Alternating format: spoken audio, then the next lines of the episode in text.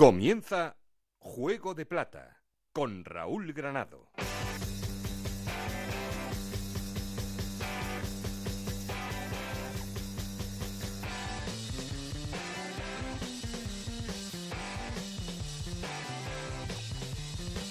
¿Qué tal? Muy buenas, bienvenidos a Juego de Plata, el podcast de Onda Cero en el que os contamos todo lo que pasa en Segunda División.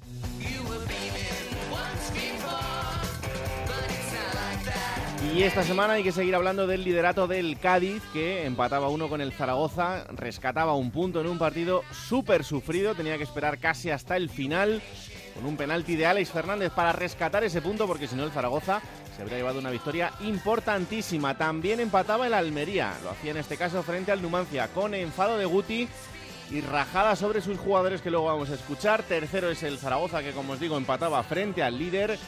Y cuarto es el Huesca que ha pinchado este fin de semana frente a la Ponferradina de John Pérez Bolo que será protagonista hoy en Juego de Plata. Quinto el Elche, sexto el Girona.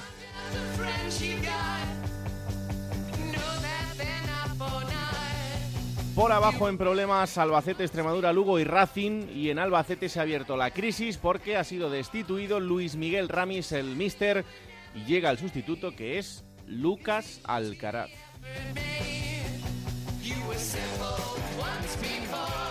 Y donde la cosa sigue absolutamente increíble es en Coruña, porque el Depor ha sumado la sexta victoria consecutiva. El equipo de Fernando Vázquez ya está fuera. Fijaos que hace unas semanas era colista a nueve puntos de la salvación, pues ahora mismo es decimoquinto con 30 o lo que es lo mismo, dos sobre el descenso. Y como siempre queremos seguir en contacto con vosotros y para eso ya sabéis que tenemos un perfil de Twitter que es arroba juego de plata y un correo electrónico juego de plata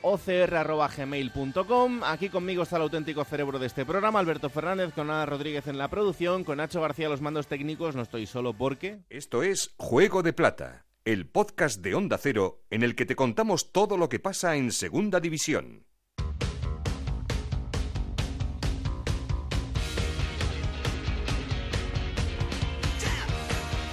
Y como siempre arrancamos poniendo en orden resultados y clasificación. Ana Rodríguez, ¿qué tal? Muy buenas. Muy buenas. eh, resultados de la jornada 26 en segunda división que comenzaba con esa victoria 2-1 del Tenerife ante el Sporting de Gijón. 1-0 ganaba el Extremadura al Lugo 2-1.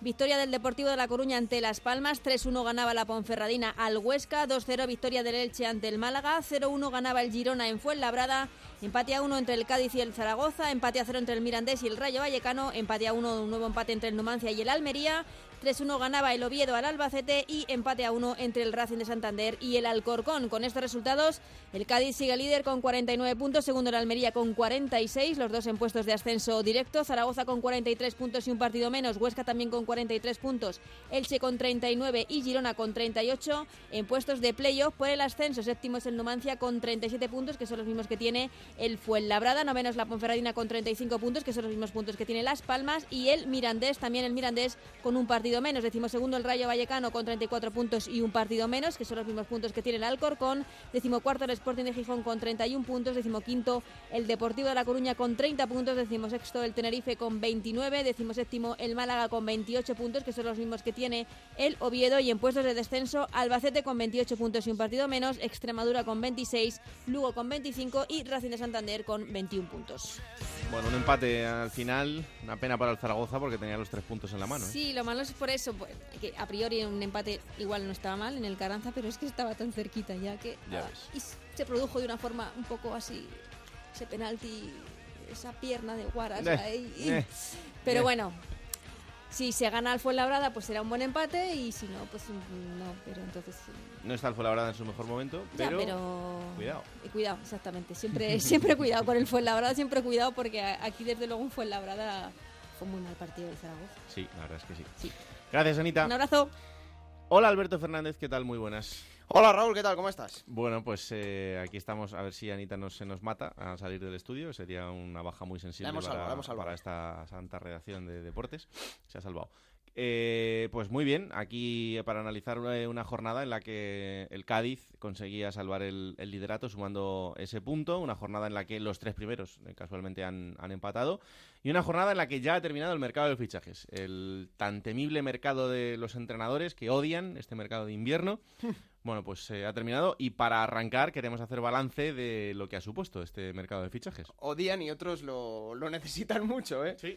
Hay que decir, Raúl, que ha habido 82 fichajes eh, en este invierno en la Liga Smartbank, que se han desembolsado entre los 22 clubes 1,2 millones de euros. Muy poquito. Que el que más ha gastado es el Rayo Vallecano, que ha gastado 900.000 euros, es decir, casi el total de, la, de la, cifra que hemos dado ahora. Mm. Y que, eh, así a grandes rasgos, Raúl, te digo que ha sido el mercado de los delanteros. 18 delanteros han incorporado los equipos el Cádiz a Malvasic y Álvaro Jiménez, que vuelve a, España, eh, el Huesca Rafa Mir, el Fuenlabrada Calle Quintana Sekugasama, el Elche a Jonatas y a Víctor Rodríguez, el Girona a Brandon, el Rayo Vallecano a Yacine Casmi, la Ponferradina a Ibi, eh, el Albacete, eh, bueno, el Albacete ha hecho seis fichajes, es de los equipos que más se ha movido. Hay que decir que el Almería y el Deportivo han hecho siete fichajes cada uno, son los dos equipos que más han incorporado. Eh, sigo con los delanteros, Tenerife Joselu, el Oviedo a Rodri Ríos, el Extremadura Les Alegría, el Racing a Guillermo, 18 jugadores de, punta de ataque que yo creo que es un poco sintomático porque es, lo que, lo que más se busca, efectivamente. El gol es lo más caro eh, y algunos aprovechan para intentar solucionar ahora eh, bueno, pues el haberse equivocado, el haber errado el tiro en, verano, porque están viendo que el delantero que en el que confiaban, pues no está dando los, números que, esperaban, claro. Y bueno, eso lo que te decía, Deportivo siete fichajes, que de momento hay uno que le está funcionando a la misma la brilla, que es Sabin Merino. Merino es increíble. El Almería eh, es curioso porque es de los pocos equipos que no ha fichado delanteros. El Almería mm. tenía mucho delantero, pero ha fichado centrocampistas. en Eh, Enzo Zidane, Fran Villalba, Captum y luego de nombres destacados, pues eh, Isi Palazón, el fichaje del Rayo Vallecano de, la Ponferradina, tenía que reforzar esa, esa posición. Dani Scrich en el Elche, que se ha hablado de él para varios equipos. El otro día, además, ya se estrenó en su faceta goleadora. Eh, el fichaje también de Pombo por el, por el Cádiz, que bueno, no lo he incluido dentro de los delanteros porque es verdad que puede caer a banda, puede jugar por, por la media punta y el fichaje de Las por el Lugo, que es un poco una incógnita. Tú lo sabes bien, además, que el rendimiento de Las ahora mismo es una interrogación. Las viene de jugar en la MLS en Estados Unidos, en este caso él creo que estaba en Canadá, si no recuerdo mal.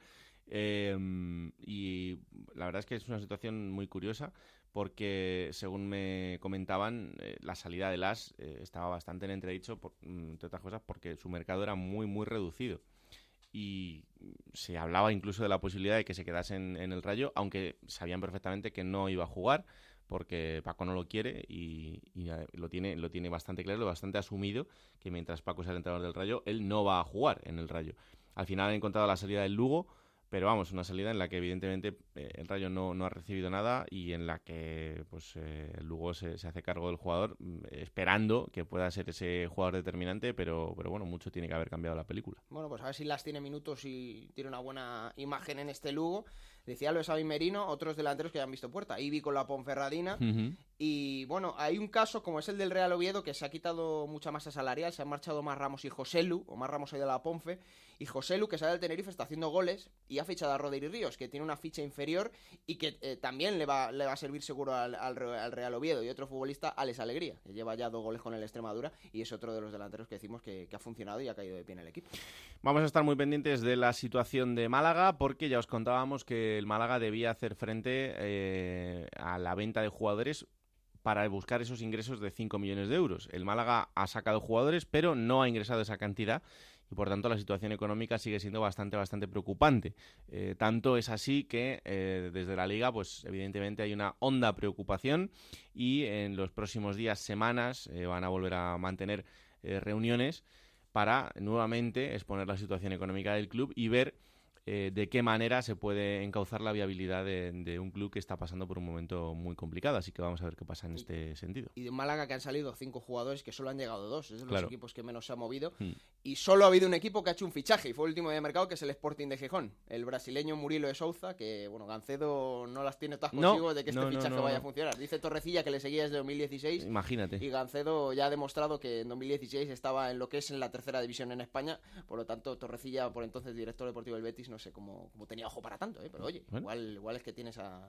que muy bueno. Ya sabemos que el gran showman eh, siempre tiene tiempo para, para todo, así que eh, vamos a estar muy pendientes del rendimiento de este gran fichaje del Sporting en, el mercado de, invierno. Bueno, vamos eh, hasta Cádiz para arrancar haciendo la llamada al líder. Eh, un Cádiz que tuvo que sufrir y mucho, pero que al final consiguió rascar un punto. José Antonio Rivas, ¿qué tal? Muy buenas. ¿Qué tal? Muy buenas, Raúl. Bueno, pues eh, hubo que esperar hasta el final. una vez más, Alex Fernández de penalti, pero ese punto que le sirve al Cádiz para seguir ahí al frente de la clasificación. Sí, pero sobre todo y más allá de, ese punto, que evidentemente después de cómo transcurrió la jornada, el resto de resultados y demás, pues hay que dar hasta por bueno. Eh, lo verdaderamente importante, lo verdaderamente positivo es que se empezaron a ver ciertos brotes verdes, ¿no? En el Cádiz, en esa crisis de resultados que está pasando en, en estas últimas jornadas y es que, por ejemplo, bueno, pues en la primera parte sobre todo se vio un Cádiz mucho más reconocible, mucho más como quiere Cervera, volvió a no conceder eh, ocasiones al rival, a jugar por banda, Salvi estuvo muy bien en esa primera parte, bueno, también influye que el Cádiz ha ido recuperando futbolistas que estaban lesionados, José Mari ya pues está volviendo a ser titular, el propio Salvi lo mismo, y bueno, pues eh, como digo, eso es con lo que hay que quedarse, ¿no? Y por eso, pues todos los aficionados al final eh, agradecieron ese esfuerzo. Es verdad que la segunda parte pues fue otra historia, porque el Zaragoza se puso por delante muy pronto, a los 40 segundos, y ahí sí es verdad que hubo unos minutos en los que el equipo se volvió un poco loco y intentó ir de arriba por todas, y bueno, pues hubo un 5 o 10 minutos en los que el Zaragoza tuvo dos tres contras que pudo matar el partido. Pero luego es verdad que el Cádiz no es un equipo que se caracterice con balón por ser brillante cuando hmm. tiene que ir a buscar los partidos y sin embargo el otro día no, no estuvo mal. De nuevo pues eh, brillante Perea que se echó el equipo a, las espaldas. Es verdad que pues, cuando el equipo necesita ataque, necesita tener el balón, pues sus compañeros lo buscan inmediatamente, tanto a él como a Ale Fernández y en una genialidad del futbolista manchego pues forzó ese, ese penalti genialidad de Perea y fallo también de, de Guaras, ¿no? que llegó ahí tarde.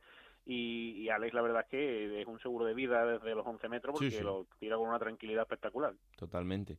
Eh, bueno, pues nada, lo siguiente para el Cádiz será viajar hasta Gran Canaria para enfrentarse a la Unión Deportiva Las Palmas, eh, una Unión Deportiva Las Palmas que también ha entrado en una racha un poco más negativa eh, después de un muy buen final de primera vuelta del equipo de, Pepe Mel, así que atentos estamos a, ese partido. Ya sabéis que Cádiz sigue con su carnaval y está pasando ahí por, por esa, ese momento de inestabilidad pero mientras siga sumando, pues ahí seguirá el líder. El otro día decía Cifuentes con José Ramón en el transistor que eh, ellos en ningún momento han pensado que esto estuviese ya conseguido y que va a haber que lucharlo hasta el final y desde luego que, así está así está mm. siendo. Y de momento, eh, decía Alberto las incorporaciones, debutó el otro día Malvasi, que además tuvo buenos minutos, eh, dos o tres ocasiones nada más salir, salió sustituyendo al Choco, que se tuvo que marchar también el lesionado.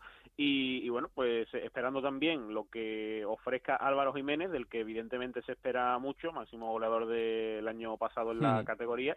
Y bueno, de momento es verdad que Pombo no acaba de romper, ¿eh? incluso el otro día Cervera lo decía, que bueno quiere hacer muchas cosas y posiblemente pues esas muchas cosas no se identifiquen con lo que él quiere para, para el Cádiz con lo cual bueno pues le falta ahí un poquito. Es verdad que el otro día también pues era un partido especial para él ante su ex equipo eh, con una motivación especial y bueno pues eh, vamos a ver pero de momento el Cádiz sigue sin tener un extremo izquierdo puro, eso es como, como ha finalizado el mercado, no está contento Cervera en ese sentido, porque por la izquierda Perea y Jurado son los futbolistas que pueden jugar, ninguno de los dos zurdos, ninguno de los dos extremos puros, y bueno, por ahí es por donde anda un poquito más cojo el equipo, pero de momento pues eh, a pesar de esta crisis como tú decías y a pesar de que los últimos resultados no son buenos, poco a poco pues va a ir sumando y, y sigue ahí el líder.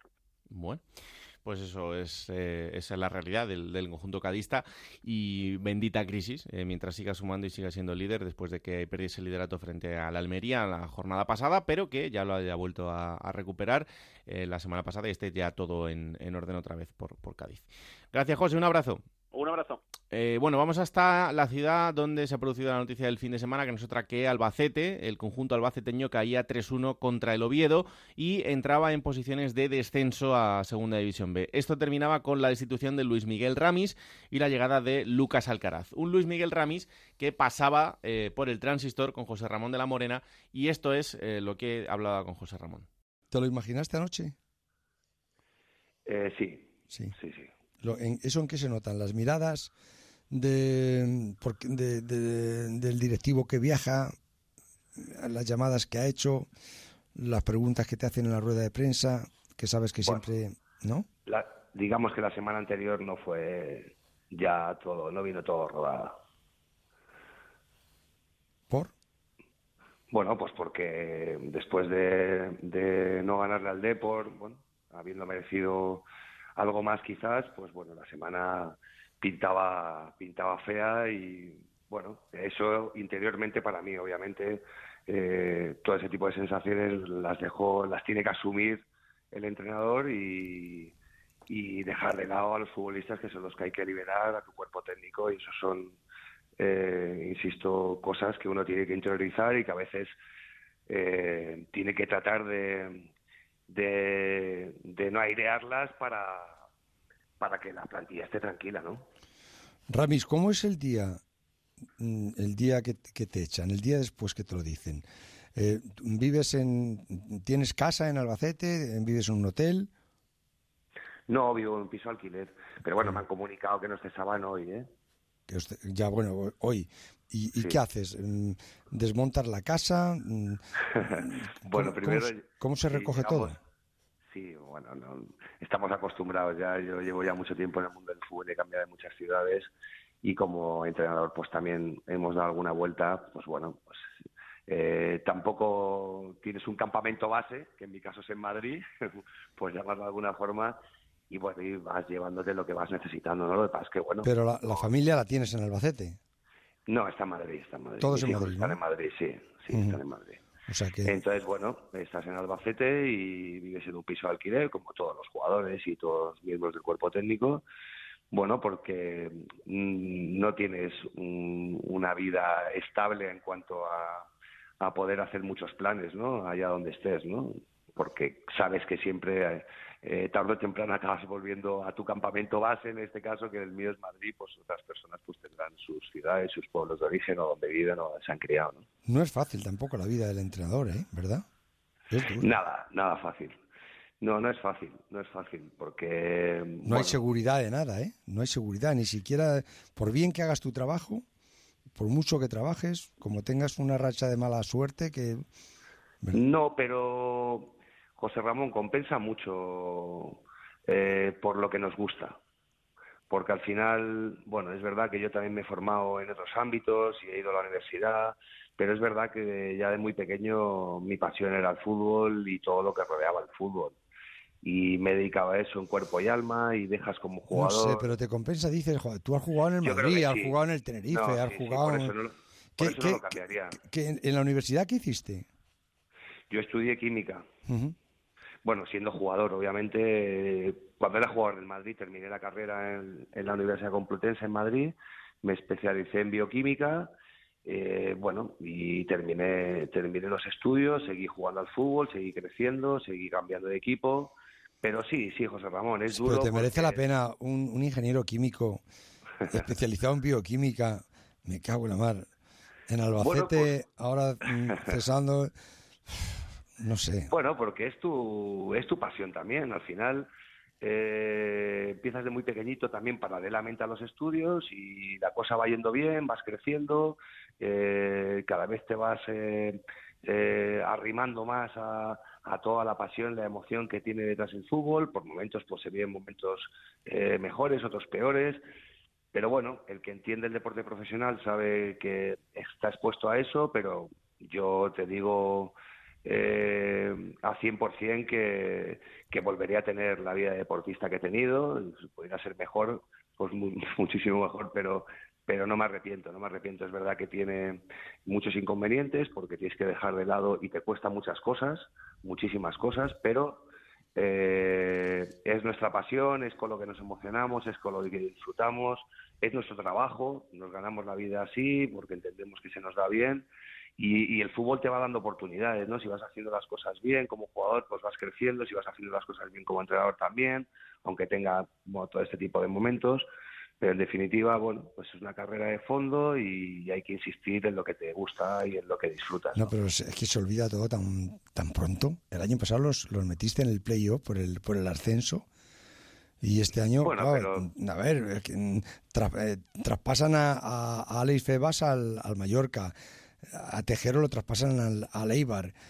Bueno, eran a ti no te han traído a Messi. Madrid, ¿eh? Eh, Bueno, vale, bien. pero- Madrid, bueno, pues te, te los quitan. Bueno, pues ya está. Este año no los tengo. Como no los tengo, pues ¿qué quieres que haga? Pues con lo que tenga. Soy el mismo entrenador que el año pasado os metió en los, en los playoffs.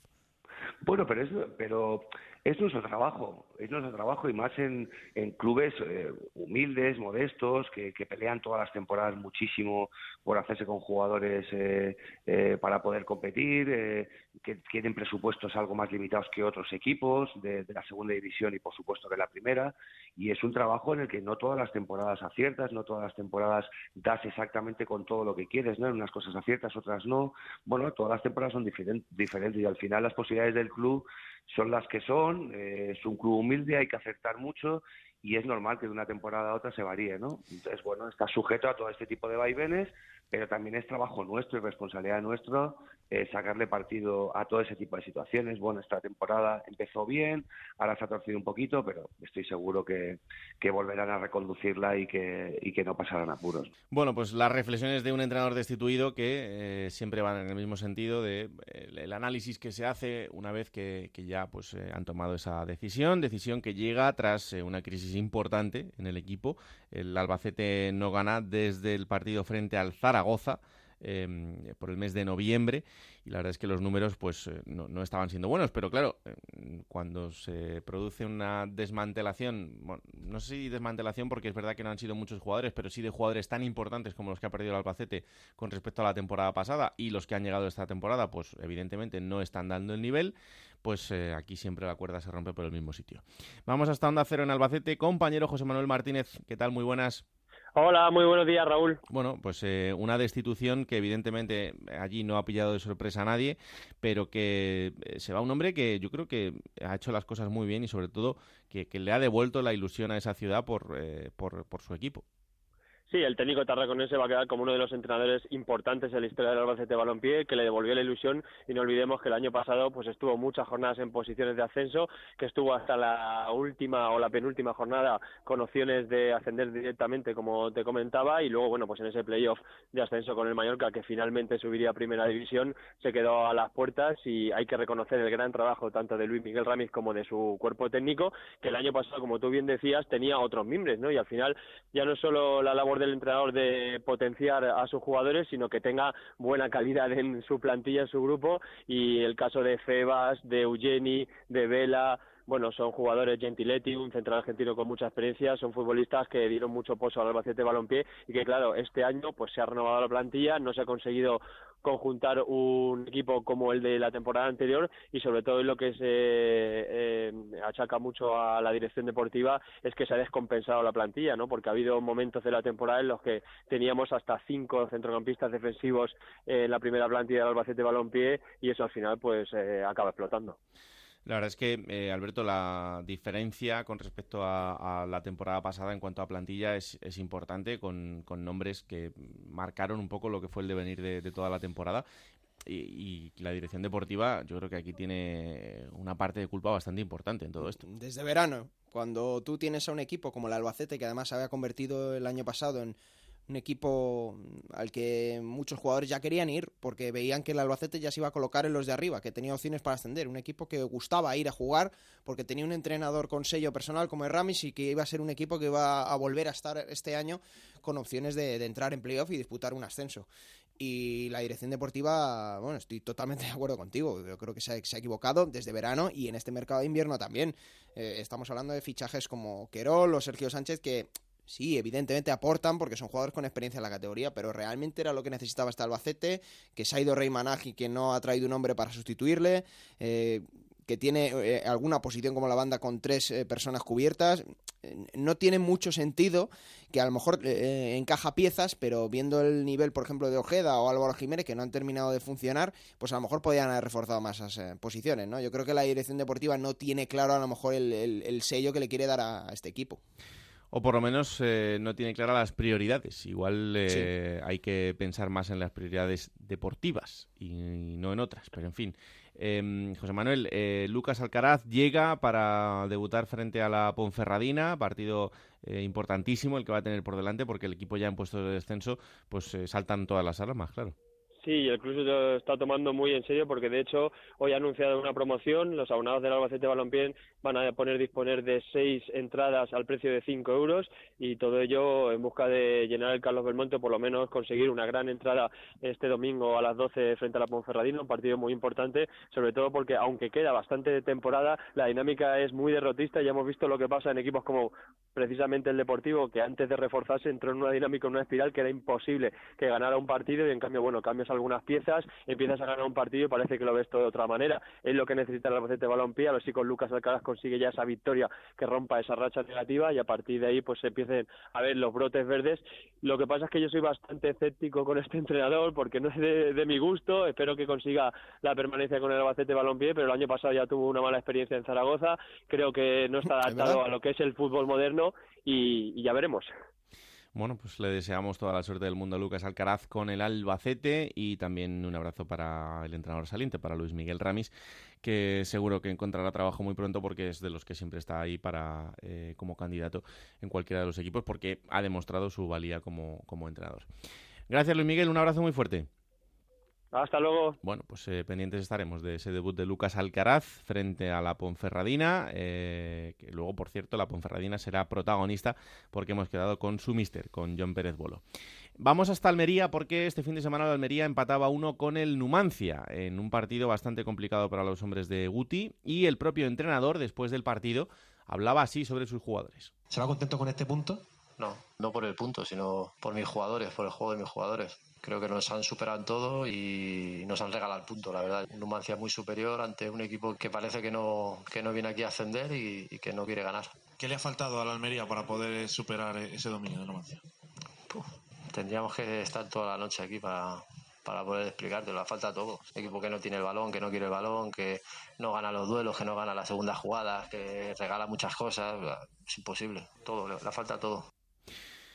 En fin, la rajada sí que es contundente. Compañero Juan Antonio Manzano, ¿qué tal? Muy buenas. Hola Raúl, ¿qué tal? Muy buenas. La verdad es que, eh, no sé, eh, yo estuve viendo el partido y es verdad que el Almería no estuvo al nivel de intensidad que le hemos visto en, los últimos encuentros, pero pareció un poco desmesurado.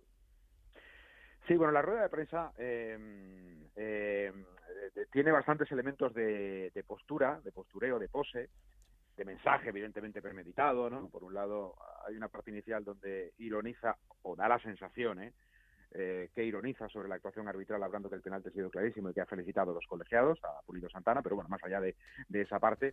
Eh, luego la otra, eh, hay una mezcla, ¿no? Hay una mezcla de realidad, que es que evidentemente, como tú decías, ¿no? La Almería no fue del todo rotundo, además la jornada se la había puesto muy bien, el empate del Cádiz y del Zaragoza, la derrota del Huesca, podía haber ampliado a cinco si no me falla la cuenta con la cuarta, con la tercera posición, recortar a solo uno con el liderato y en esa tesitura el equipo se llega a poner incluso por delante, ¿no? En el marcador con el gol de, de Juan Muñoz. Y tanto antes como después del gol no fue lo suficientemente sólido, ¿no? Como para eh, ser constante durante 90 minutos y dar la sensación de, equipo con, cierto poderío. Es verdad que tenía bajas eh, considerables, sobre todo su referencia ofensiva como Darwin Núñez, pero mm. el equipo estuvo en, un altibajo permanente, ¿no? Tenía momentos de más o menos brillantez o, solidez o consistencia o, control o dominio y otros donde había un valle donde sí que tenía un poco más el Numancia el partido donde, donde quería.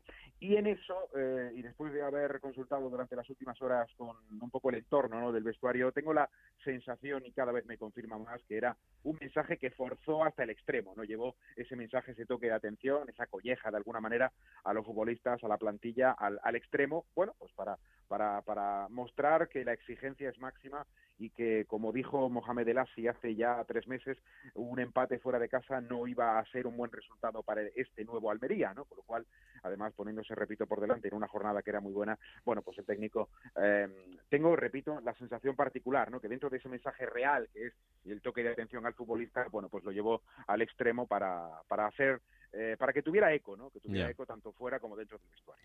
tirón de orejas previo a eh, no la liemos más, que con esto de hoy ya hemos tenido bastante, algo así.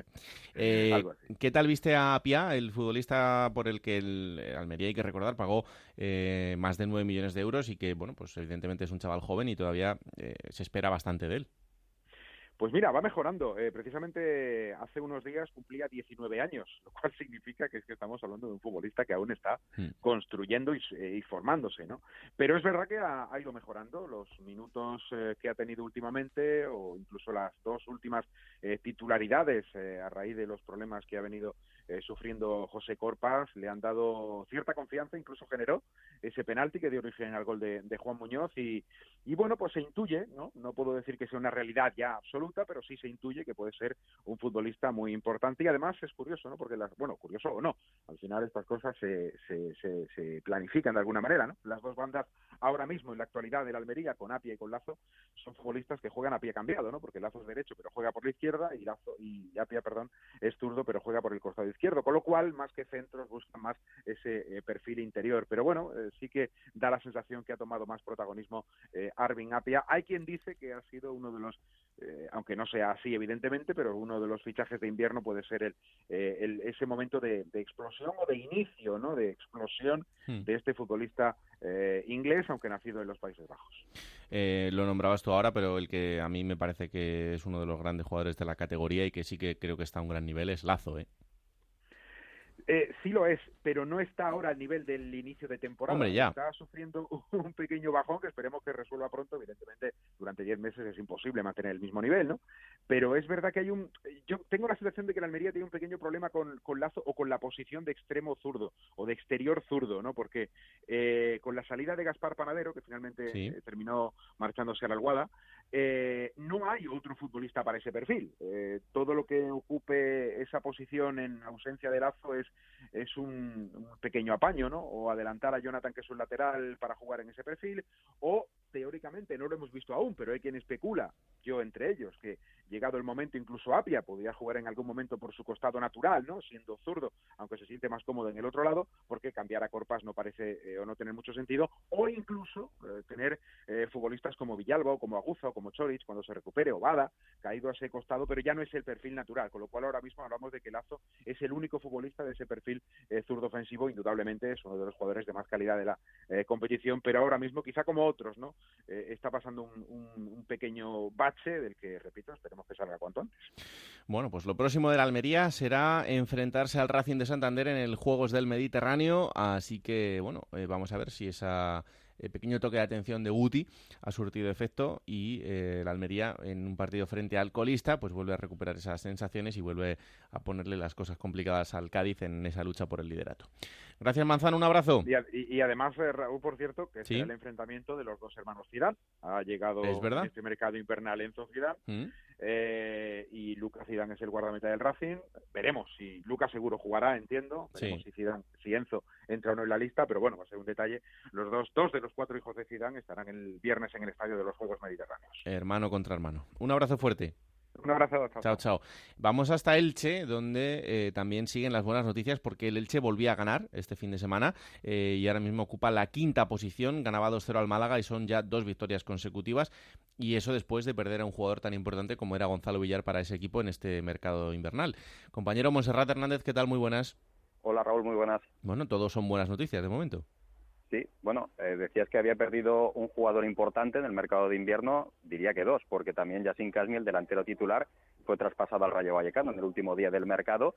A cambio han llegado otros jugadores interesantes eh, para afrontar este mes de febrero, cuatro fichajes que vienen a compensar la plantilla, sobre todo dos muy ilusionantes, que son protagonistas de la última temporada del Elche en Primera División, Víctor Rodríguez, procedente del fútbol estadounidense, y principalmente Jonathan de Jesús, que llegaba este martes a tierras ilicitanas, procedente de Brasil, ha estado los últimos meses sin competir tras rescindir su contrato con el Hannover 96, y vamos a ver qué es lo que da de sí este Elche de cara a la segunda vuelta, está de menos a más. Es un equipo que en las últimas tres jornadas ha sumado siete de nueve y sin hacer demasiado ruido, pues se ha colocado ya quinto en la tabla, muy cerquita del tercero y el cuarto. Incluso viendo a siete puntos el ascenso directo, parecía una situación impensable, como decíamos la semana pasada en el capítulo anterior, con un Elche que es el quinto presupuesto más bajo de la segunda división, pero gran trabajo el realizado por Pacheta y también una plantilla muy reducida que ahora está formada por 21 jugadores, que hasta hace poquito estaba con tan solo 18-19 profesionales y la verdad es que las cosas están saliendo realmente bien. Mm.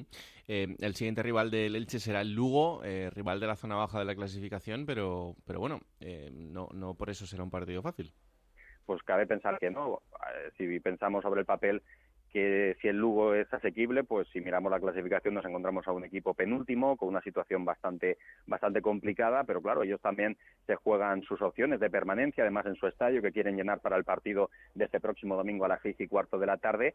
Y yo creo que para el Elche es más preocupante este tipo de adversarios que los de la parte alta, porque ante los de arriba el Elche se está moviendo muy bien, es un equipo pues que en ocasiones deja jugar, que a la contra con los extremos rápidos que tiene, Fidel Chávez, eh, Josan, la inteligencia de Nino, eh, los movimientos arriba de sus delanteros, hasta ahora ya sin.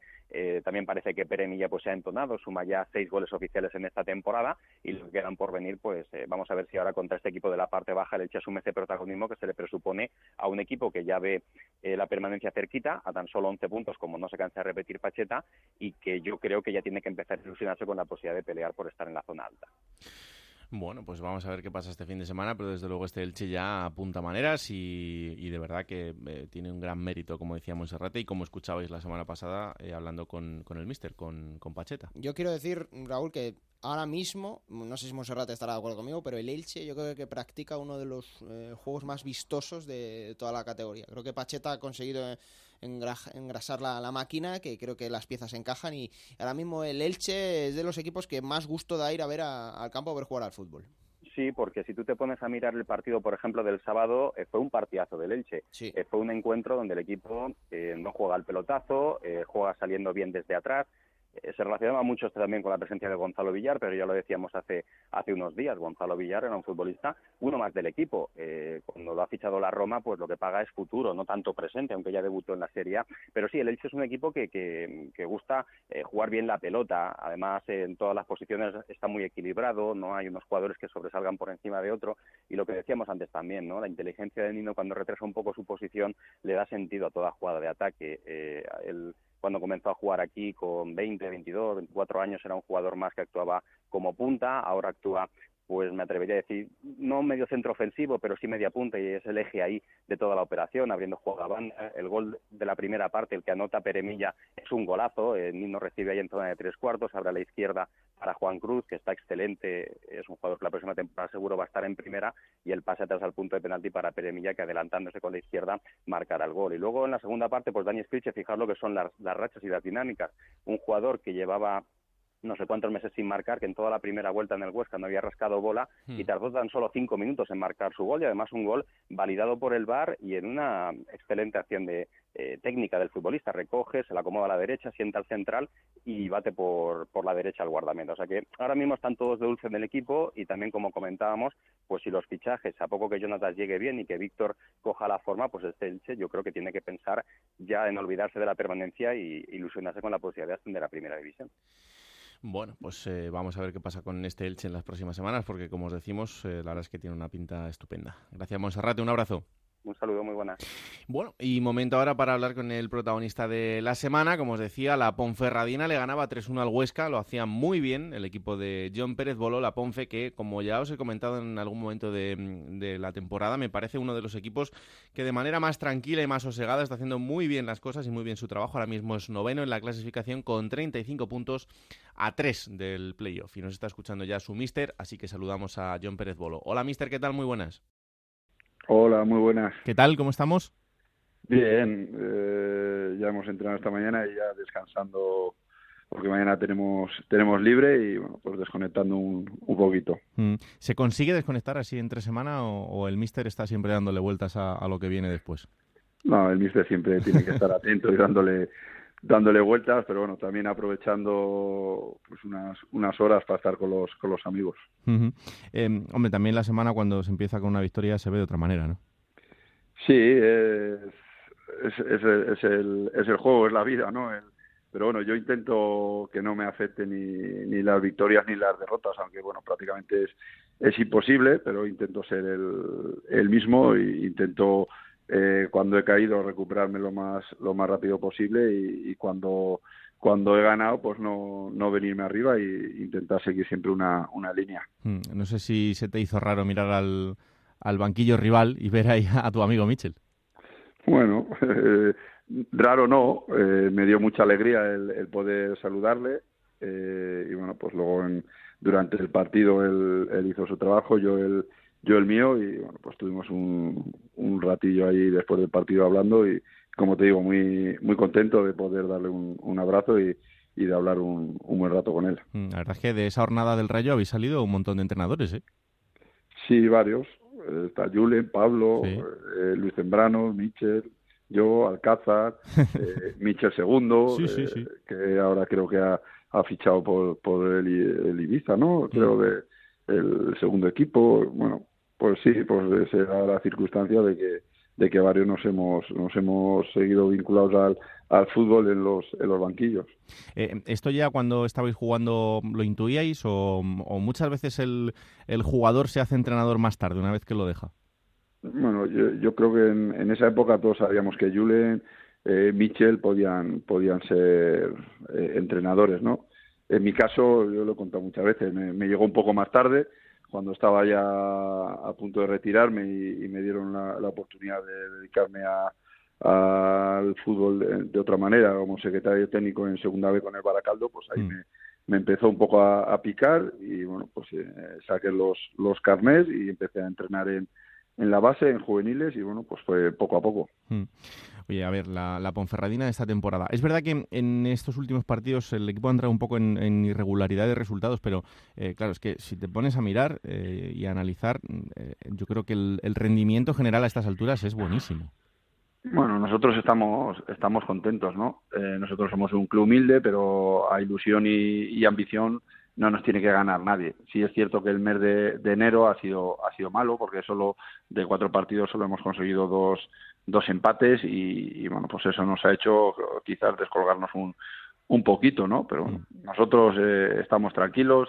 Eh, antes lo explicaba que, que, yo intento intento ser el mismo en, en, las victorias y en las derrotas y es lo que intento transmitirle al, al equipo. Todavía sabemos que no hemos hecho nada y que estamos también a tiempo de, conseguir todo, ¿no? Así que bueno, nosotros nuestro nuestro lema es ir eh, semana a semana, intentar eh, plantear un, un, partido difícil al, al rival que, que, nos toque, intentar sumar de, de tres y, y, así pues ver ver si nos vamos acercando a nuestros a nuestros objetivos y, y bueno pues eh, veremos a, a, final de temporada este equipo hasta hasta dónde ha podido llegar. Hmm, eh, el primer objetivo imagino que es conseguir los 50 puntos, ¿no? Y a partir de ahí pues ya soñar con lo que con lo que venga. Sí, está claro. Eh, sí, sin, sin mirar más allá del, del próximo partido, que es lo que intento eh, que mis jugadores hagan, eh, nosotros sí, nuestras vistas están, están puestas en intentar cuanto antes conseguir esos esos 50 puntos, ¿no? Pero bueno, como te decía antes, eh, a ilusión, trabajo y, y, ambición no nos tiene que ganar nadie, ¿no? No, no tenemos que tener miedo a, nada y, y, veremos hasta dónde somos capaces de llegar.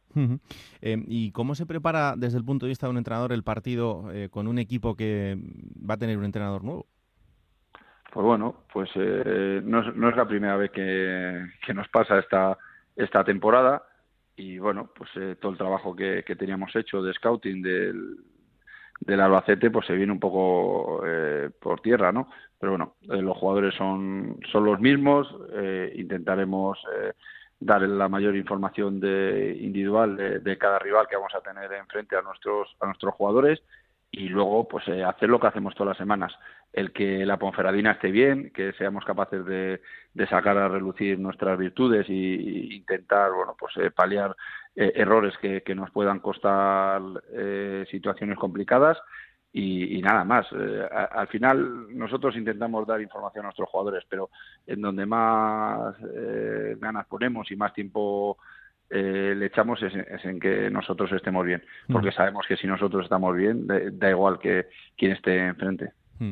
Eh, muchas veces escucho al entrenador que, que, dice, bueno, el equipo tiene una idea de jugar y nosotros no la cambiamos. Eh, hay otros entrenadores que dicen, bueno, nosotros adecuamos, depende del de, eh, rival que tengamos enfrente. ¿Dónde está Bolo en todo esto? ¿En un poco el término medio? Yo estoy en que mi equipo tiene que estar bien. Si mi equipo está, es intenso, eh, es fuerte en las disputas, es solidario en el, en el esfuerzo, llegamos bien a las ayudas, somos fuertes en estrategia, eh, intentamos no, no, cometer errores. Eh, me, da igual. Eh, muchas veces dentro de los partidos se te, se te aparecen di diferentes situaciones y, nosotros tenemos que ser capaces de, de adecuarnos a, cada una de ellas, ¿no? Y, y bueno, pues lo que intentamos es, es eso, Eh, qué importante está siendo Yuri en este equipo. La verdad es que sus, cifras pues, son importantísimas, ¿no? Pero eh, a veces nos fijamos en, los grandes delanteros y en sus números, pero claro, para que eso llegue a su fin, detrás hay mucha gente trabajando. Sí, eh, Yuri, pues bueno, nuestro capitán, es nuestra, nuestra estrella, si le podemos llamar de alguna, de alguna forma, hmm. pero para que Yuri consiga todo lo que consigue, tiene que tener un equipo detrás que le, que le arrope, que le apoye, y que, y que le hagan llegar balones para, para que él haga lo, mejor que, que, sabe hacer, ¿no? Que es, que es hacer, hacer goles, ¿no? Y bueno, pues eh, Yuri eh, ha sido, es y, será un, jugador importantísimo dentro de la Ponferradina por, por todo lo que lo que le aporta, ¿no? Y, seguro que cuando deje de, jugar, que esperemos que sea de dentro de mucho tiempo, va a seguir siendo importante dentro del club. Hmm. Eh, desde el punto de vista del entrenador, ¿es más importante tener un delantero referencia que marque muchos goles o mucha gente, eh, pues eh, extremos, mediapuntas, que ayuden en esta faceta y que también entre, entre todos vayan marcando o se vayan repartiendo la cifra goleadora? yo, yo soy de los entrenadores que opinan que el equipo tiene que que hacer de todo, ¿no? Y, tenemos que defender y tenemos que atacar todos. Eh, está claro que cuanto más jugadores hagan, hagan goles, mucho mejor. Pero si tienes la suerte de tener un, jugador como Yuri que te haga tantos goles, también es importante. Mm. Me gusta que todo el mundo todo el mundo aporte, no solo, como te digo, en, la faceta goleadora, sino todo. Eh, Yuri puedes verle también, que es el primer defensor del, del equipo. Aquí tenemos que, que trabajar todos. Em, no sé qué es eh, lo que más te está sorprendiendo, llamando la atención de esta categoría, sobre todo esta temporada, ¿no? que estamos viendo la, igualdad entre, entre todos los equipos y equipos muy importantes a priori que incluso se van a quedar fuera de, los playoffs porque evidentemente todos no caben ahí. Sí, la igualdad es, es máxima, ¿no? Y, y bueno, eh, cada semana se, se demuestra que, que puede haber sorpresas y que no siempre el equipo más, más poderoso es el que, el que gana, ¿no? Yo creo que, que todo el mundo trabaja muy bien, eh, todo el mundo tiene buenos cuerpos técnicos, buenos, buenos jugadores y bueno, pues eh, de ahí la, la igualdad, ¿no? Eh, hay que trabajar muy, muy fuerte cada, cada semana si quieres sacar adelante los partidos. Si, si no eres capaz de, de llegar bien y, y estar fuerte, eh, puedes eh, perder con el último y si estás bien, puedes ganar al, primero. Eso es lo, bonito de, la igualdad que está, que está habiendo este año en, segunda división. Mm, totalmente. No me resisto a no hacerte la última sobre el Rayo, porque para alguien que está habitualmente con la información del Rayo Vallecano, aunque este programa sea nacional y me maten porque se me vean un poco los colores, eh, ¿qué te está pareciendo tu Rayo? Bueno, pues está teniendo un poco de, de altibajos, ¿no? Pero como, como todos, por, porque la, liga es muy, muy igualada y lo que estamos hablando, si, si no haces las cosas bien, eh, da igual el, poderío que, tengas, ¿no? Que, cada partido pues es una, una batalla y, y al final pues bueno pues el, el contrario te, te intenta bueno, pues, eh, ganar intenta que no que no hagas las, las cosas bien no y bueno pues eh, el Rayo hace hace muchas muchísimas cosas bien y, bueno, pues eh, también las circunstancias un poco externas que ha tenido durante la temporada quizás no, no le hayan ayudado, ¿no? Pero bueno, yo no tengo duda que el, que el Rayo a final de temporada va a estar peleando por los objetivos que, que se marcó a, principio de, temporada y, ojalá que nosotros seamos uno de los equipos que estemos eh, peleando por, por quitarle a él ese, ese objetivo también. Esa ovación de Vallecas no se te va a olvidar fácil.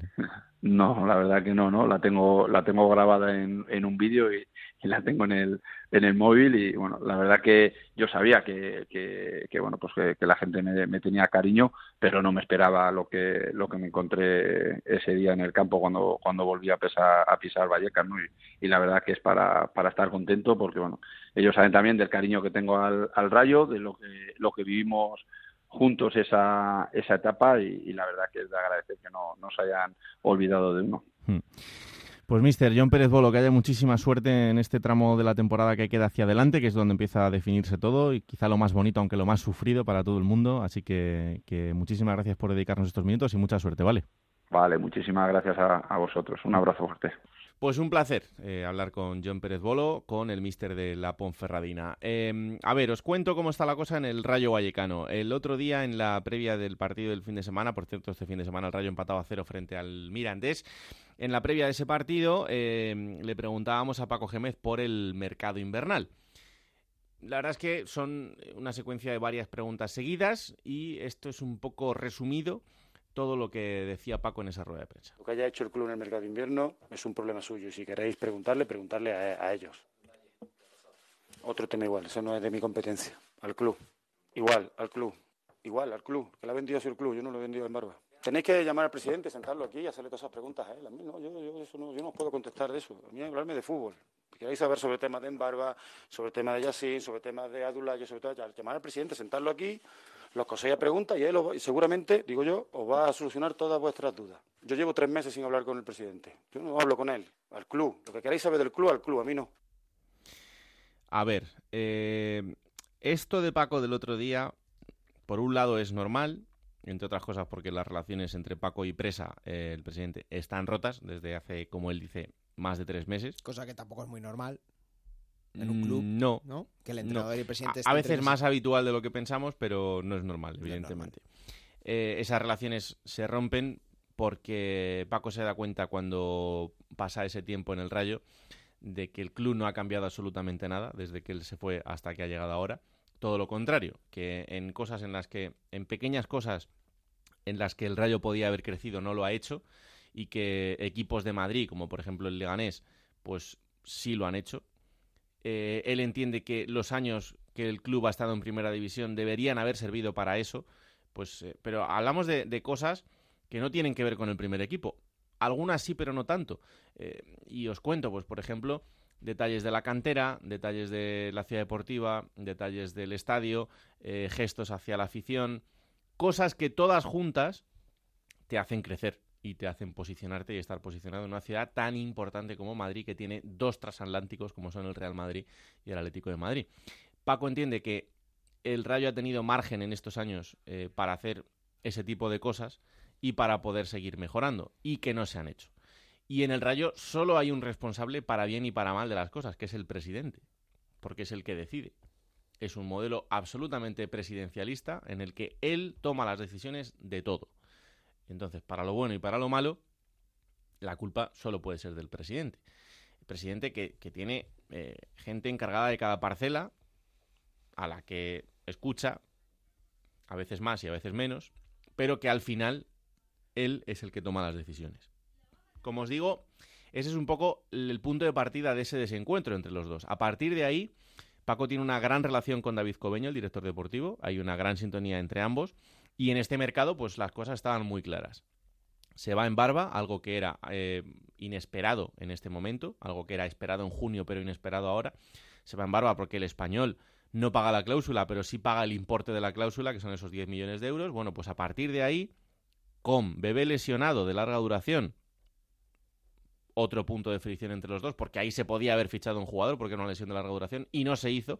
El jugador al que querían era Isi Palazón, por tanto, Bebé lleva lesionado tres meses y si Palazón podría estar en el rayo desde, hace tres meses, pero había que pagar la cláusula porque en la Ponferradina, evidentemente, pues no son tontos y perder a un jugador como Isi Palazón, que era importante, no iba a ser gratis.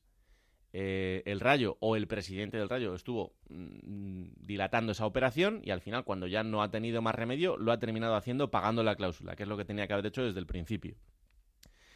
Con además eh, todas las lesiones que han venido después, que en el Rayo la verdad es que están siendo bastantes esta temporada, y jugadores importantes, el último pozo, pues la intención en el mercado era fichar un delantero, porque ahora mismo el único delantero que hay es Leo Ulloa, porque Pio Bacari no estaba ofreciendo el rendimiento que se esperaba de él, y fichar al menos dos hombres de banda.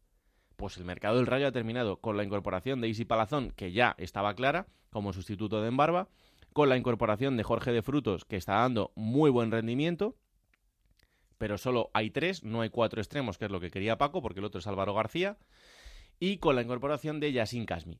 El delantero que quería el Rayo Vallecano es Enrique Gallego, y de hecho estaba cerrado, pero cuando se produce la lesión del Chimi Ávila, ese eh, fichaje se va al traste. El otro jugador que quería el Rayo es Arnaiz, jugador que también estaba cerrado, pero con la lesión del Chimi Ávila también se va a Osasuna. Con lo cual ahí hay un problema. El Rayo también quería a Seku Guasama. Seku Guasama se va al Albacete. Oye, perdón, al Fuenlabrada.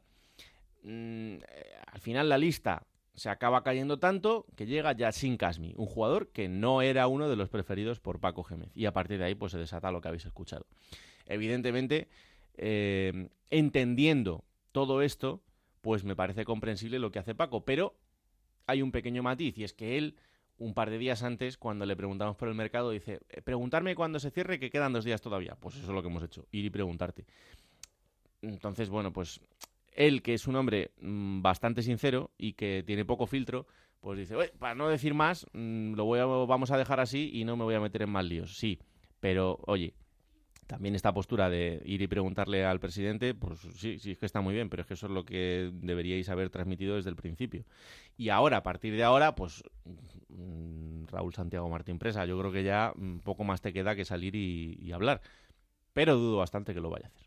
En fin, que estaremos atentos y que está la situación de este rayo, que aún así tiene buena plantilla y que vamos a ver hasta dónde le da para conseguir ese objetivo de intentar el ascenso. Segundo presupuesto más alto de la categoría, ¿eh? que no estamos hablando de cualquier cosa. Y que yo, yo creo lo, de- eh, lo de Isi yo creo que es buen refuerzo. Él ha sido Sí, sí, de sí, los dos claro. jugadores más diferenciales de la Ponferradina en los últimos años. Creo que estaba para subir un escalón más. El Rayo es ese escalón. Hmm. Ahora también le toca el demostrarlo, ¿no? Pero eh, sobre el papel Isi encaja y parece que es un buen refuerzo. Y está dando unas grandísimas sensaciones en lo poco que lleva en el equipo, igual que Jorge de Frutos, ¿eh? que hay que decir que el jugador cedido por el Real Madrid, que estaba en el Valladolid y que ha roto esa cesión para llegar al Rayo, pues también está dando un buen rendimiento. Si hubiera entrado la que, la que tuvo el otro día del larguero, hubiera sido un golazo. Pues sí, la verdad es que sí. Eh, vamos hasta Coruña, donde también tienen recuerdos de Paco Gémez, que me lo recuerda Alberto Gómez cada 2x3, y eh, que están de dulce porque han conseguido ya la sexta victoria y esto se ve de otra manera. Hola Alberto, ¿qué tal? Muy buenas. Hola, muy buenas. ¿Qué tal, Raúl, Alberto, Juego de Plata? Pues eh, viendo la tranquilidad que se vive en Coruña, por fin. Sí, sí, evidentemente. A ver, de todos modos, aquí el equipo estaba hundido, la afición también, y se ha salido a flote, ya veis, aún así, con dos puntos de ventaja sobre los puestos de descenso, pese a sumar la sexta victoria consecutiva. Pero bueno, la ola va a favor, ¿eh? sin duda alguna. Esto me recuerda cuando Lendoiro en su día dijo que no se presentaba porque veía que la ola le venía en contra, pues ahora la ola va a favor pues del Deportivo, de los jugadores, de la nueva directiva, de Fernando y bueno, pues vivimos momentos de mucha alegría. La felicidad seguramente pues sería que el equipo después de una primera vuelta desastrosa consiguiera soñar con puestos de, de luchar por ascender, ¿eh? Mm. pero incluso en el mensaje de la valoración de lo que ha sido el mercado de, de enero, el nuevo asesor o director deportivo, porque aún tendrá que negociar su cargo, Richard Barral, insiste en el mensaje. El objetivo es la permanencia. Si después, amarrados los 50 puntos, en los que insiste también mucho Fernando Vázquez, ahora quedarían siete victorias, porque tiene 30 el equipo, pues a partir de ahí, si se puede soñar, pues adelante. Pero bueno, ahora paso a paso, ¿eh? y el siguiente, Alcorcón, sin duda alguna, en una cita en la que, por cierto, va a haber muchísimos y muchísimas deportivistas. Se han vendido las 500 entradas eh, que facilitaba el Alcorcón, y ahí está una vez más el deportivismo acompañando al equipo, un deportivismo que necesitaba algo, victorias, eh, paz social, en definitiva, Mm. bueno, una, un, vuelco en toda regla y afortunadamente pues eso se escenificó el otro día en Riazor con 27.151 espectadores que según me comentaban hace un momento pues eh, solamente fue una cifra superada cuando la eliminatoria de playoff, la final contra el Mallorca, eh, fijaros en qué momento estaba el Deportivo y, y que y que dure evidentemente, a ver a ver si dura, aunque también es cierto pues a ver porque fijaros a, a lo mejor preguntando por algunas claves yo creo que hay para mí tres una, que eh, Fernando tiene un plan, Mm. tanto en el campo como en el vestuario. En el vestuario, pues ha intentado unir a todo el mundo. Esto no quiere decir que antes o Anquela o Luis César pues desunieran, pero él ha utilizado esa fórmula. Había jugadores además que estaban marcados para salir, pero aún así Fernando ha intentado meterlos en el grupo. Luego en el campo, pues tiene un plan de portería a cero. A veces surge y otras veces no. Lleva dos goles encajados porque el Deportivo era una auténtica sangría. 36, si no me falla la memoria, en 21 partidos en la primera vuelta. Y aparte de eso, pues está también. Esto es un juego, ¿no? Aparte de ser juego de plata, ¿verdad? Hombre, pues claro. el factor suerte. Porque hay que reconocer que ha habido partidos, sobre todo Albacete y hasta el otro día, pues que la suerte acompañó al equipo cuando lo necesitaba y en estas estamos. Ahora, ahora no que podéis perder a Sabin Merino, Alberto, ¿eh?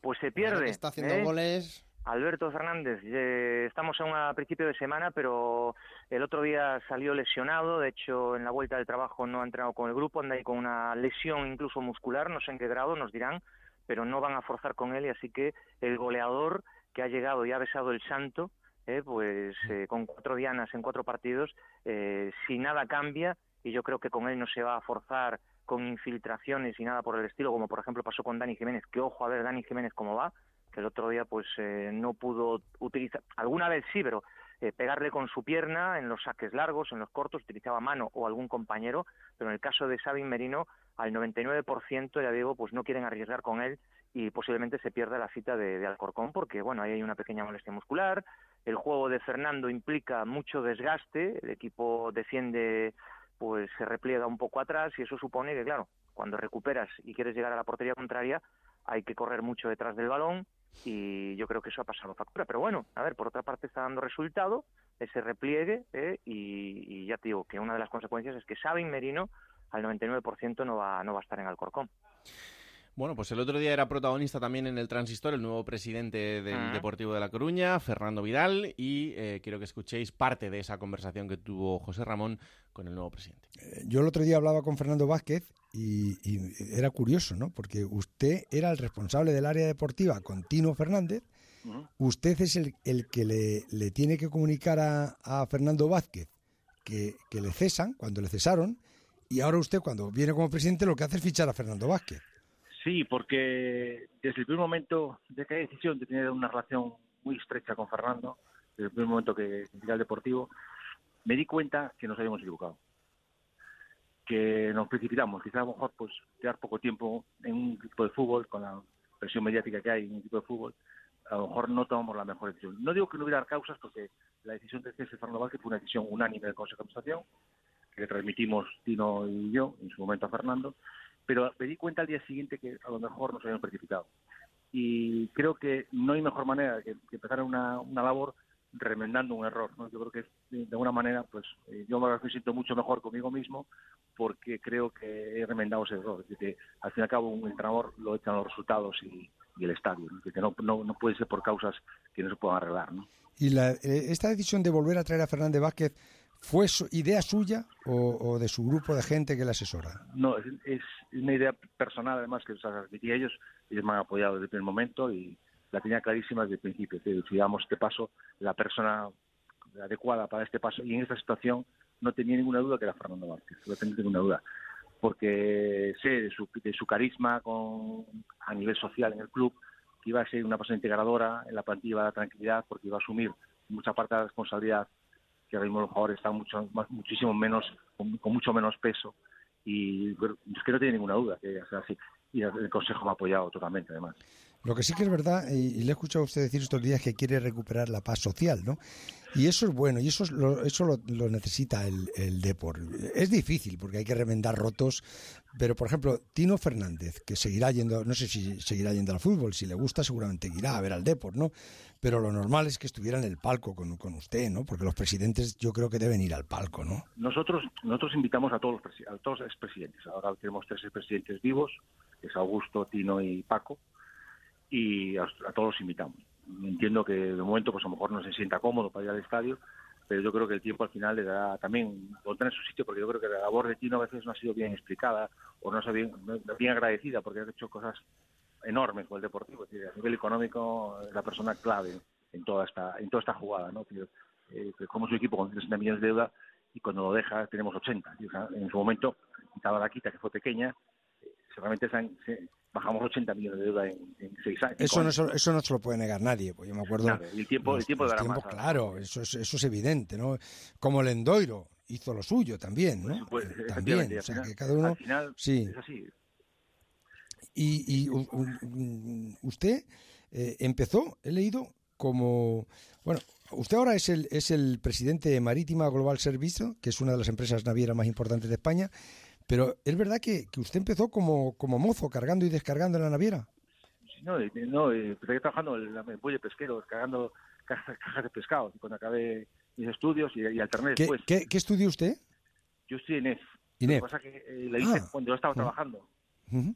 Ya, ya saqué, empecé a tra- estudiar cuando empecé a estar trabajando. Yo acabé bachillerato, me fui a hacer la mili, como muchos, y cuando vi la mili, pues me puse a trabajar, y ya cuando cuando tuve 25 años, me puse a estudiar otra vez. Y bueno, pues porque siempre me ha gustado también estar formado, y bueno, y ahí empecé, pero sí empecé por abajo de todo. No tiene que empezar creo todo el mundo, ¿no? Y empieza, empieza cargando y descargando en, en, en, en la naviera y acaba siendo el presidente de la compañía. bueno, de, mi empresa. Yo siempre soy consejero, yo soy consejero de una, de una soy consejero aparte de una importante naviera. mi empresa es una empresa pequeñita, que trabaja en el puerto, que empecé de cero con ella y, y aparte, bueno, pues lo para que, para que una empresa importante se fijara en mí me conozca de, de consejero, llevo ya con ellos casi 12 años. Luego vivió usted en Panamá también, ¿no? No, yo siempre he vivido en España, pasa que tengo vínculos con Panamá por temas de trabajo, sobre todo por temas de marítimos, de puertos y, y sí tengo vinculaciones con Panamá. Y, al final ha sido, es un país que es como una segunda parte, se ha convertido en tanto viajar allí, pues me gusta ir allí con mi familia y, bueno, pues vamos de vacaciones y relajamos, etcétera, ¿no? Pero no, no vivo ahí, no, sí, no, no, no vivo en Panamá. ¿Hay alguna parte, alguna, una parte tiene que haber también de, de, de, casualidad, ¿no? Causalidad, pero también casualidad y de, y de suerte en todo esto, ¿no? Porque de repente seis partidos seguidos ganando, ¿no? Sí, es, una, es un hecho difícil, ¿no? Hoy en día en el fútbol moderno ganarse partidos seguidos, siete partidos, cinco partidos seguidos, incluso los equipos grandes, les cuesta, ¿no? Una racha tan grande es... Eh, no, y a los, equipos que ha ganado Las, Palmas, o sea, el otro día viene Las Palmas, que, que, que joder, que, igual, es un, es un equipo con, con su historia también, ¿no? Y...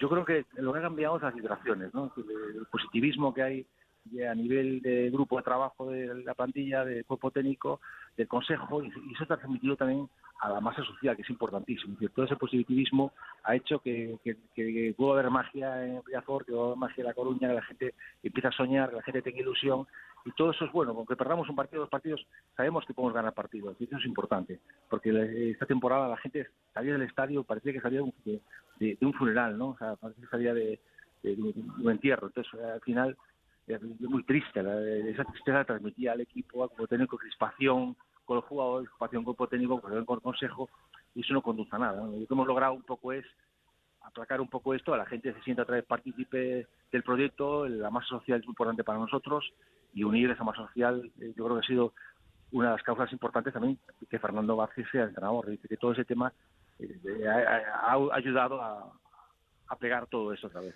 Hace un, hace un mes eh, si haces una encuesta a la salida del, campo de Riazor, preguntando a la gente, ¿te conformarías con que el, con que el Depor no bajara a Segunda B? Todo el mundo firmaría, estoy seguro.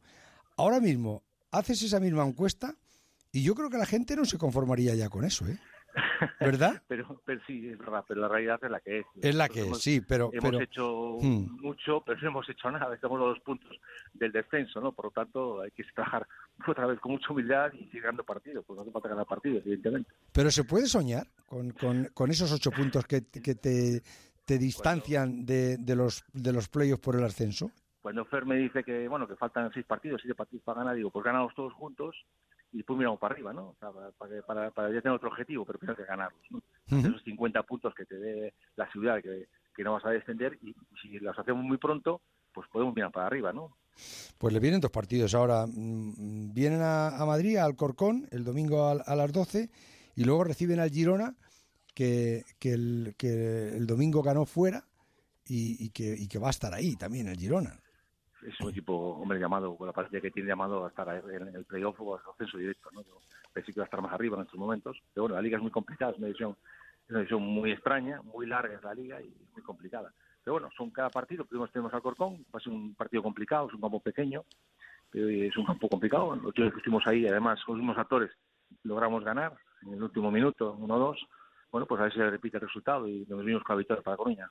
Pues ahí está, Fernando Vidal, al que en Coruña conocen mucho y que en el resto del país pues iremos conociendo poco a poco. Eh, pero bueno, es un hombre que, como veis, pues tiene una historia interesante detrás y al que le deseamos suerte al mando del Deportivo de La Coruña porque eh, es un histórico y desde luego que en poco tiempo han cambiado la dinámica. Vamos a ver si esto se confirma. Próximo rival, como decía Alberto, el Alcorcón. Tenéis que venir a Madrid, así que a ver si sigue la racha, Alberto. Muy bien. Aunque no sea en vivo y en directo, a través de la tele también la, seguiremos y a través de la radio. Un abrazo.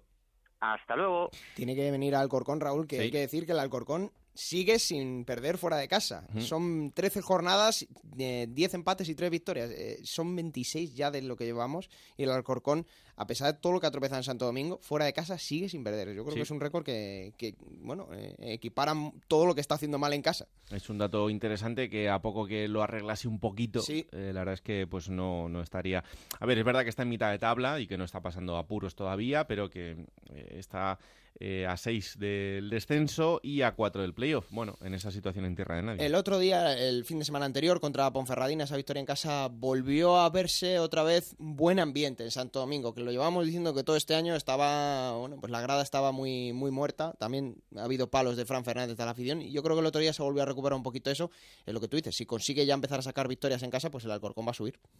Eh, un último paso por otra ciudad que es eh, Santander, que tiene noticia de última hora porque ha sido destituido el míster Cristóbal Parralo con el Racing como colista de la clasificación después de empatar a uno precisamente frente al Alcorcón. Así que nos vamos hasta Onda Cero en Santander para ver qué explicaciones ha dado el director deportivo Chuti Molina, que es el que está en el ojo del huracán, eh, con mm, gritos de dimisión durante todas las últimas semanas y con la masa social bastante enfadada con su labor al frente de la dirección deportiva de la parcela deportiva del equipo.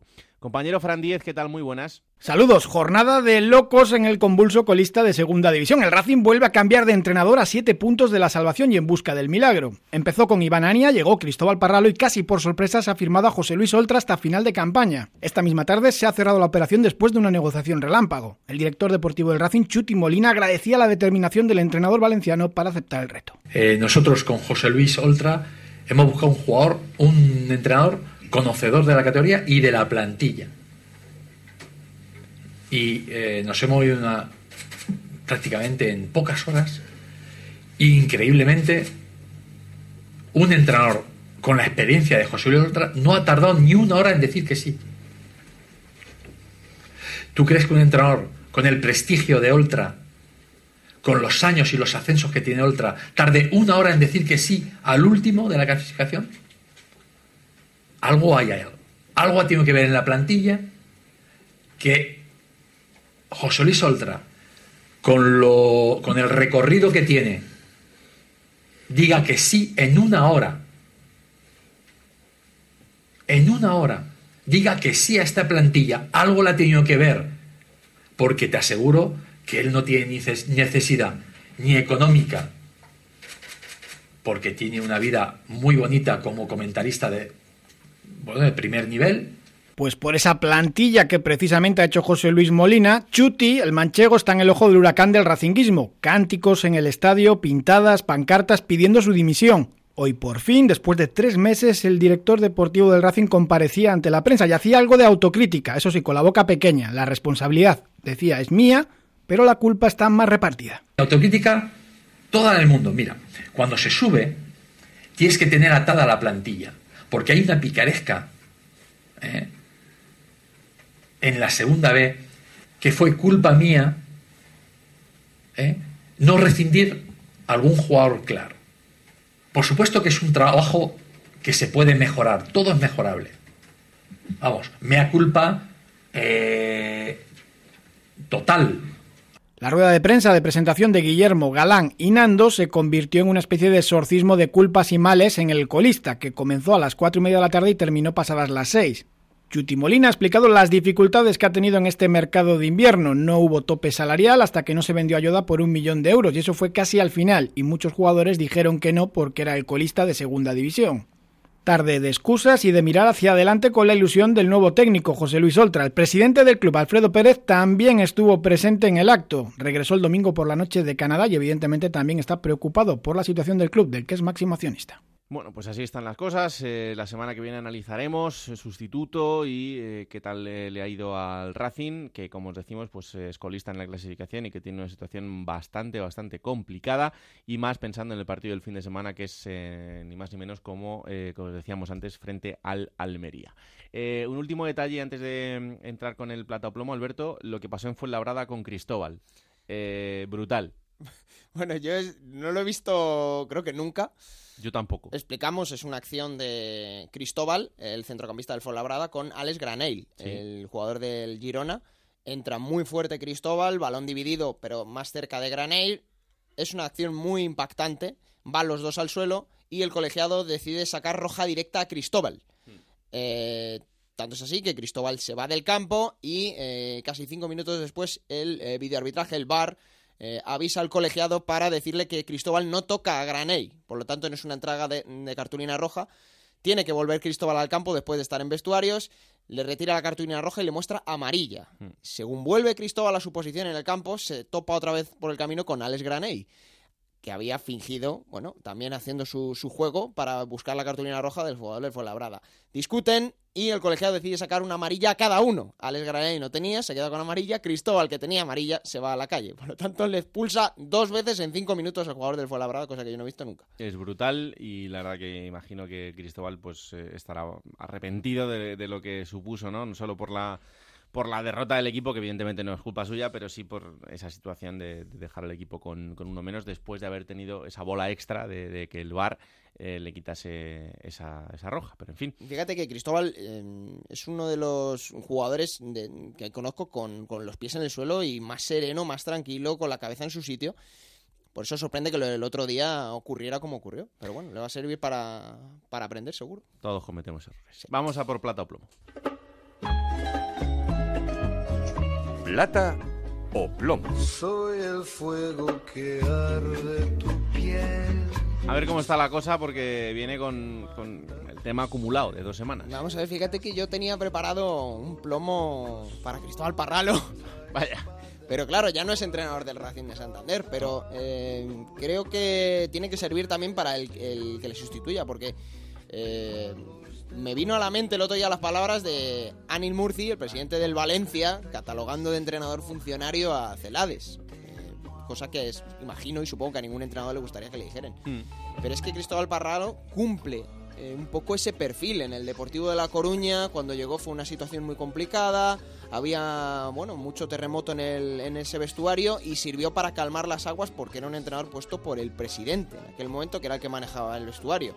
En Alcorcón fue totalmente lo mismo, es verdad que hizo una gran primera vuelta, pero Parralo era un entrenador que acometía muchas veces las decisiones que venían de arriba. Y creo que en el Racing de Santander ha hecho lo mismo, pero en esta ocasión le ha costado el puesto, porque el que decide el Racing ahora mismo no decide bien, Cristóbal ejecuta y como no ejecuta unas órdenes que creo que son buenas para el club, pues le, ha costado el puesto, pero... Eh, creo que dar el plomo como toque de atención para él, para lo que le venga y para el que le sustituya a Santander. Queda un poco largo, pero oye, Soy el fuego que arde tu piel. ¿Y la plata? La plata nos va a quedar muy de la ponfe este programa, ¿eh? Sí. pero se la voy a dar a Yuri, el delantero, parece muy porque bien. eh, va a seguir cumpliendo años. Este es como Nino, ¿no? Es un Sí, poco ese perfil de es verdad. futbolista. El otro día hace dos goles y el tercero es un auténtico golazo. Como de primeras con el interior, la, la pone en la escuadra larga. Eh, y bueno, da el triunfo definitivamente a la Ponferradina, que creo que sigue sirviéndose y mucho de los goles de Yuri, dos ascensos allí, es un jugador institucional. Y bueno, pues la plata va para él como reconocimiento, porque es un gran delantero. En Onda Cero, la Liga Juego de Plata Hamel, el primer campeonato oficial de Juego de Plata en Futmundo.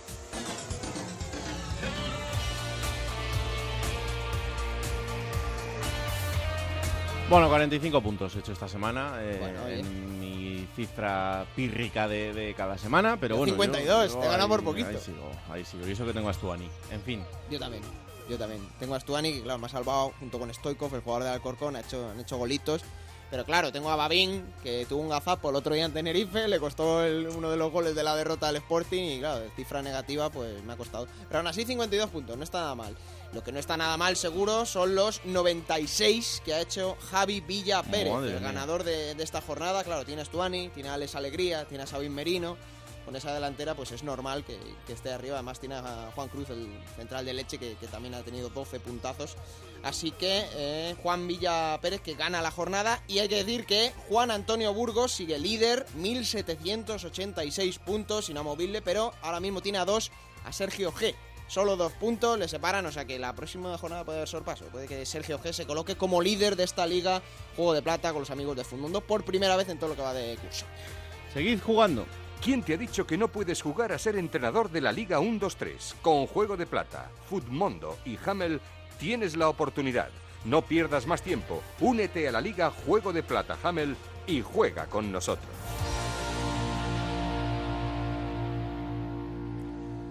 Y momento ahora para coger esa máquina del tiempo que pilota Pablo Llanos para traeros los mejores momentos de los equipos de la categoría. Esta semana ha elegido el Mirandés.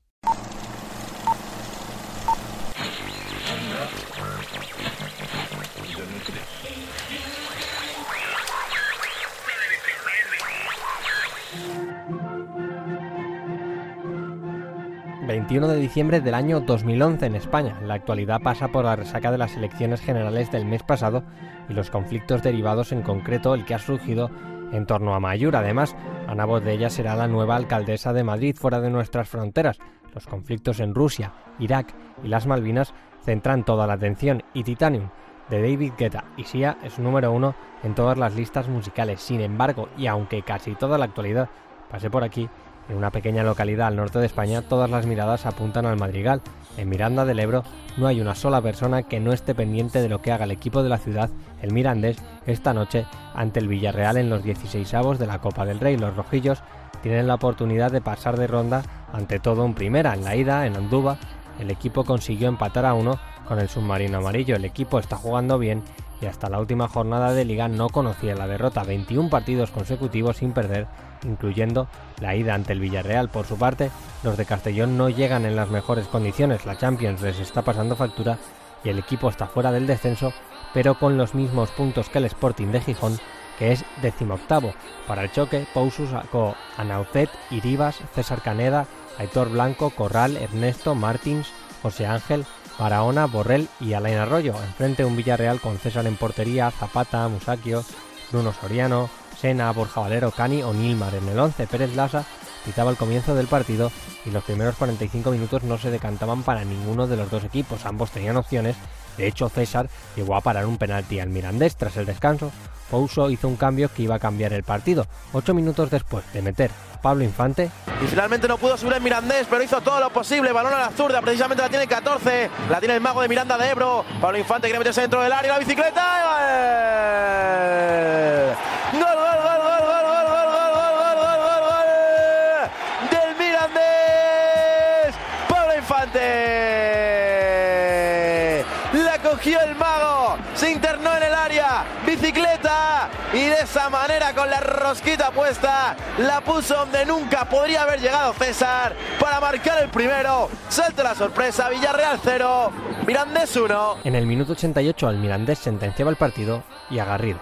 Y va avanzando el partido y sigue clasificado ahora mismo el Mirandés, el conjunto de Miranda de Ebro. La tiene Pablo Infante, a ver qué se inventa el mago. El número 14 avanza con la pelota Pablo. Ojo que no le encara a nadie, que bien la pelota para que la controle el Mirandés de nuevo. Buena Mújica, se la devuelve a Pablo.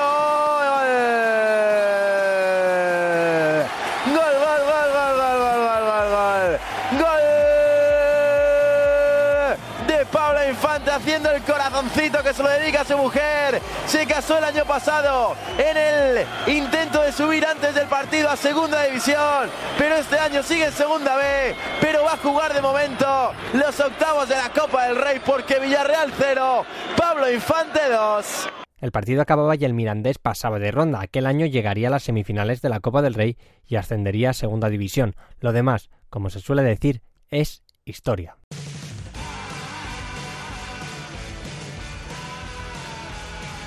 Venga, pues vamos a por la próxima jornada, será la 27, Alberto. Y que va a comenzar el viernes, se va a estrenar el nuevo entrenador del Racing a las 9 en el Juegos del Mediterráneo contra la Unión Deportiva Almería. Para el sábado a las 4 de la tarde, dos encuentros, Extremadura-Tenerife y Girona-Huesca. A las 6 y cuarto, Unión Deportiva Las Palmas-Cádiz. Y a las 9, partidazo La Romareda, Real Zaragoza Fuenlabrada. El domingo a las 12 del mediodía, dos partidos, Albacete-Ponferradina y Alcorcón Deportivo de La Coruña.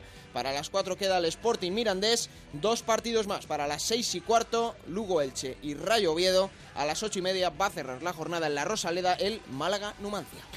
Pues eh, como siempre, ya sabéis, disfrutar de toda la jornada durante el fin de semana en Radio Estadio, el resumen el domingo en el Transistor y aquí estaremos el martes para analizar todo lo que haya pasado en esta jornada, en esta nueva jornada de liga en Segunda División. Esto es Juego de Plata, el podcast de Onda Cero, disponible cada martes a partir de las 5 de la tarde en Onda Cero.es para que lo compartáis, lo descarguéis y sobre todo le digáis a todo el mundo que existe este bendito programa que hacemos con tanto cariño. Que la radio os acompañe. Chao.